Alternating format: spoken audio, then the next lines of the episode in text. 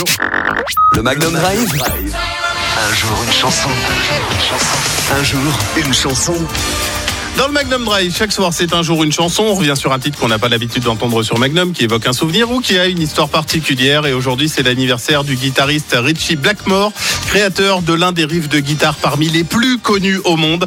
Il était membre du groupe Deep Purple. Retour sur le titre culte Smoke on the Water.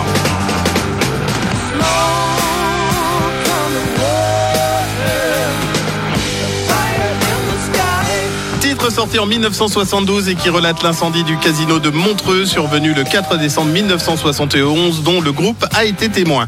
La veille, Deep Purple pose ses valises en Suisse. Le groupe souhaite utiliser le casino de la ville de Montreux pour enregistrer son prochain disque.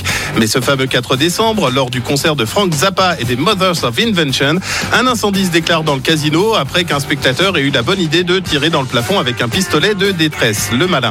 Le complexe est entièrement détruit, laissant Deep Purple sans studio d'enregistrement.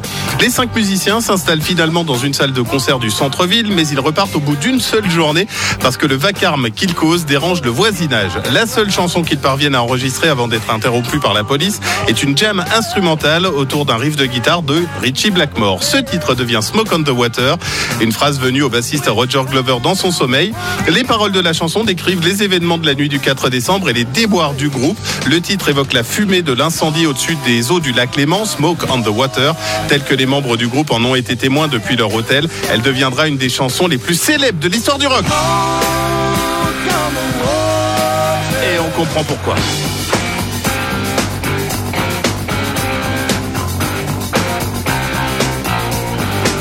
Le clip de Deep Purple, Smoke on the Water, je vous le poste dans quelques minutes sur la page Facebook Magnum La Radio. Un jour une chanson, c'est en réécoute en podcast sur magnumlaradio.com. La suite de la playlist, c'est Aiden Foyer. Voici The Ballet Girl. Magnum la radio. Un jour une chanson.